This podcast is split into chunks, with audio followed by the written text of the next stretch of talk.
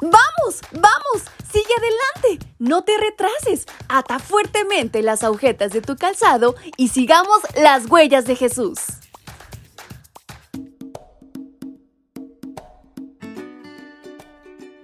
Hola, hola chicos y chicas, ¿cómo están en esta mañana? Qué alegría poder saludarlos nuevamente en este su devocional para menores y adolescentes. Su amiga Fabi les acompaña y les desea un maravilloso y muy bendecido día. Recuerden aprovecharlo al máximo y qué mejor si estamos en casa o con nuestra familia. Y saben, hoy hay una historia interesantísima por descubrir. ¿Quieren saber de qué se trata? Pues vamos, acompáñenme. Y en este 6 de abril nuestra reflexión lleva por título la fuente de bronce.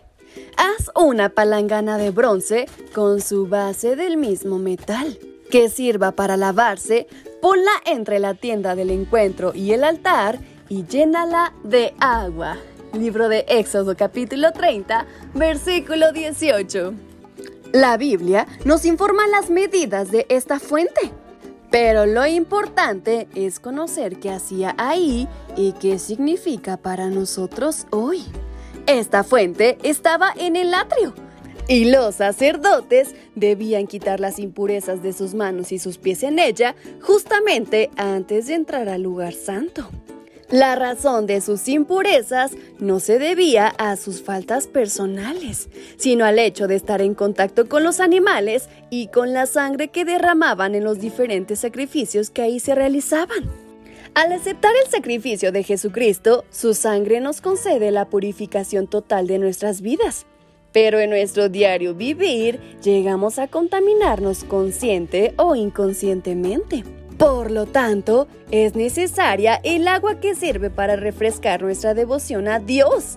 En el Nuevo Testamento, el agua simboliza el Espíritu Santo y la palabra de Dios. Cuando estos dos elementos se unen, producen en nuestro interior una transformación de la vida. Cuando Jesús se entrevistó con Nicodemo, le dio esta receta. Jesús le contestó, te aseguro que el que no nace de agua y del Espíritu no puede entrar en el reino de los cielos. Juan 3:5. Es nuestra responsabilidad aceptar el método divino para que Dios nos transforme a su imagen y semejanza. Un dato interesante en cuanto a cómo edificaron la fuente lo encontramos en Éxodo 38:8. Con los espejos de las mujeres que servían a la entrada de la tienda del encuentro, Besaleel hizo la palangana de bronce y su base del mismo metal. La Biblia también puede compararse a un espejo. Nos muestra nuestra condición, nuestra necesidad y nos indica dónde podemos encontrar la fuente de agua viva. La Biblia nos puede proporcionar valiosa información histórica, profética, arqueológica, pero sabes, todo resulta insuficiente si el Espíritu Santo no se involucra. Solo mediante su milagrosa intervención, las enseñanzas de la palabra de Dios pueden llegar a ser parte de nuestra naturaleza. Entonces podremos llevar vidas transformadas que honren a Dios y ser así nuevas criaturas. Tanto la Biblia como el Espíritu Santo representan el agua. Hoy es una buena idea refrescarnos con esta bendita agua celestial.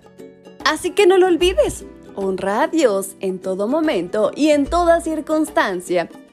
Y con estas palabras en mente es como nos despedimos de nuestra reflexión. Su amiga Fabi se despide deseando que tengan un muy bendecido día.